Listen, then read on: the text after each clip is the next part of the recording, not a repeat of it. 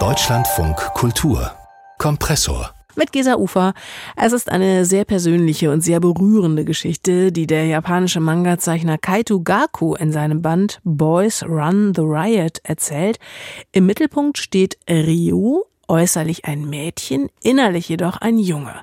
Gemeinsam mit einem neuen Klassenkameraden gründet Rio ein Modelabel für Unisex Street Fashion und dieses Label hilft ihm dabei, dem Schulalltag zu entfliehen und sich selbst zu finden. Unsere Kritikerin Dina Zank hat diesen autobiografisch grundierten Manga für uns gelesen. Von ihr wollte ich zunächst wissen, mit welchen Widrigkeiten sich diese Hauptfigur Ryu im Alltag eigentlich rumschlagen muss. Leo ist äh, ein Junge, der aber im Körper eines Mädchens geboren wurde, beziehungsweise an einer bestimmten Stelle im Manga erfahren wir, dass es wohl bei der Geburt eine geschlechtsangleichende Operation gab und ähm, hat jetzt natürlich die Probleme, dass er ein Teenager ist, dass er seine eigene Identität finden muss, dass er äh, auf der einen Seite natürlich gewisse Erwartungen in der Klasse und so weiter erfüllen muss, dort auch immer in der Schule, zum Beispiel durch die Schuluniform als Mädchen wahrgenommen wird, sich aber eigentlich als Junge fühlt und gerne auch so verstanden und wahrgenommen werden würde, was dann natürlich auch zu Problemen führt, wie zum Beispiel der Ablehnung des eigenen Körpers, ähm, oder eben, äh, dass er, wenn er Arbeit sucht, automatisch als weiblich gelesen wird durch seinen Körper und äh, dann wieder in diese Rollenbilder gepresst wird, die er eigentlich nicht möchte und nicht erfüllen kann. Ähm, und es gibt also eine ganze Menge Struggles, die noch über die Struggles eines Teenagers rausgehen. Und äh, er findet dann aber ein Ventil tatsächlich durch einen neuen Klassenkameraden, durch Jin, ähm, mit dem er ein Modelabel gründet und dann eben was hat, wofür er brennt und worüber er auch über die Zeit sozusagen fähig wird, äh, Kontakte aufzubauen und mit den Menschen zu agieren in einer natürlichen Weise. Das ist ganz toll anzusehen. Apropos über die Zeit, diese Geschichte ist ja vier Bände angelegt und ähm, die bietet, ja, wenn ich das richtig übersehe, doch ein wirklich riesengroßes Panoptikum auch an Figuren, Nebenfiguren. Wer ist sonst noch wichtig für diese Geschichte, außer auch diesem natürlich Klassenkameraden? Ja, äh, also außer Jin, ähm, ja, Jin ist schon sehr wichtig natürlich, weil er so der totale Gegenpol von Ryo ist. Ryo hat kein Selbstbewusstsein durch diese innerlichen Struggles und ähm, lernt eigentlich durch Jin, der einfach immer alles macht, was er machen will und gerade raus ist, äh, eigentlich selber mit Menschen zu agieren, weil er ihn so bewundert. Und dann gibt's aber noch andere wichtige Personen, also zum Beispiel gibt's ähm, äh, ein Influencer-Channel, ähm, eine Person, die einen Influencer-Channel für Fashion und Make-up betreibt äh, und sich Wing nennt und im wahren Leben aber Tsubasa ist.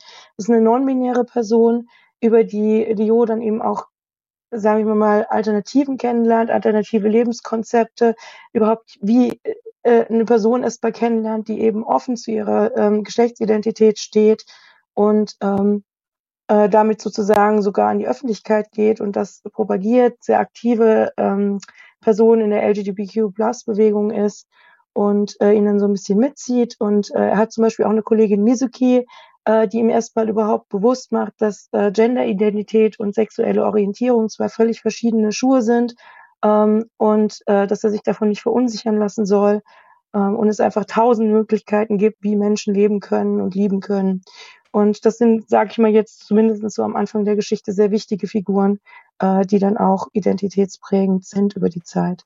Da klingt aber auch schon an, äh, dass dieses Thema Genderidentität offenbar sehr differenziert in diesem äh, Comic behandelt wird. Wie und wo fließen da eigentlich die Erfahrungen des Zeichners Kaito Gaku ein?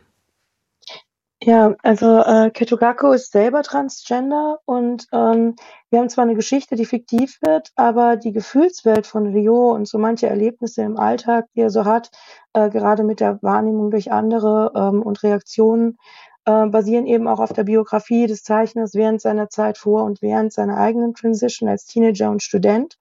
Ähm, das heißt, wir haben hier heute auch einen Manga, der wirklich innerhalb der LGBTQ-Plus-Bewegung geschrieben ist und, und eben mit eigen Erfahrungen gespickt ist, die das Ganze sehr authentisch machen.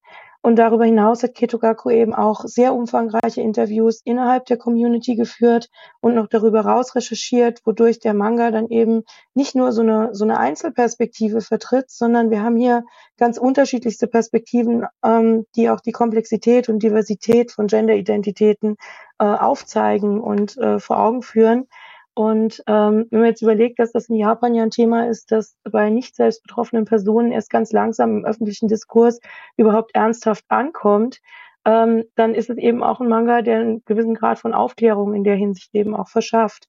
Und ähm, eben auch vermittelt, dass Genderidentität und Formen, die, die auszudrücken und zu leben, sehr individuell sind und auch wirklich von Individuum zu Individuum, Charakter zu Charakter, jeder damit verschieden umgeht und zurechtkommt. Und äh, das macht eben auch dieser Einblick in Rios Gefühlwelt sehr deutlich, dass ähm, zum Beispiel Kontakt zu anderen Personen wesentlich leichter fallen kann. Also in Rios Fall sehen wir das immer wieder, wenn eben diese Person nicht einfach so angesprochen wird, wie man sie liest, äh, also sprich nach dem biologischen Geschlecht, man guckt jemanden an, denkt sich, ach ja, ist weiblich, sage ich sie, mhm. ähm, sondern wenn man eben vorab nach dem bevorzugten Pronomen fragt und fragt, wie nimmst du dich eigentlich selber wahr, was ist deine Identität? Mhm. Das hört sich alles in allem so an, als würde diese Geschichte doch auch wirklich sehr universell funktionieren. Und dafür spricht ja auch, dass sie schon in unterschiedlichsten Ländern wichtige Preise bekommen hat. Wie lautet Ihr Fazit? Wem würden Sie Boys on the Riot besonders empfehlen? Ähm, ja, also ich würde sagen, es ist äh, durchaus der empfehlenswerte Manga überhaupt zu lesen. Also er ist sehr ernsthaft, er spricht ein super wichtiges Thema an, ist sehr authentisch und einfühlsam erzählt, ist sehr gut recherchiert. Und äh, wir haben eben auch sehr eindrucksvolle Bilder, die, die begreiflich machen visuell. Also zum Beispiel, wir haben hier so eine Szene, wo ein Mann also ein Graffiti an der Wand, äh, das Rio gesprüht hat, ähm, wo ein Mann aus dem Rücken, aus der abgestreiften Höhle eines Schulmädchens mit so einem Reißverschluss hervorbricht. Und das sind so Bilder, die, glaube ich, universell verständlich sind. Ähm, und auch diese, diese, sagen wir mal, diesen Leidensweg und diese, diese Notwendigkeit äh, der Wahrnehmung äh, auch verdeutlichen. Und äh, der Manga gibt eben auch einer marginalisierten Community eine ganz starke Stimme und Sichtbarkeit. Und ähm, gibt auch Identifizierungsmöglichkeiten natürlich für Leser, die sich in ähnlichen Situationen befinden. Also er war ja auf der Top Ten Liste in Amerika für die ähm, erfolgreichsten Manga ähm, in 2022 und das kommt nicht von ungefähr. Und da gab es eben auch im Feedback in der in der ähm, äh, Rezeption unglaublich viel Rückmeldung von Leuten aus der Community, die gesagt haben, das hat genau ihren Puls getroffen und äh, genau das eigentlich erzählt, was sie selber jeden Tag erleben. Äh, und das in einer sehr unterhaltsamen Slice of Life Story. Also ich denke, äh, ist durchaus zu empfehlen. Sagt Dina Zank über Boys Run the Riot von Kaito Gaku, ins Deutsche übersetzt von Gandalf Bartholomäus. Der Band ist als Taschenbuch bei Carlsen erschienen und kostet 10 Euro.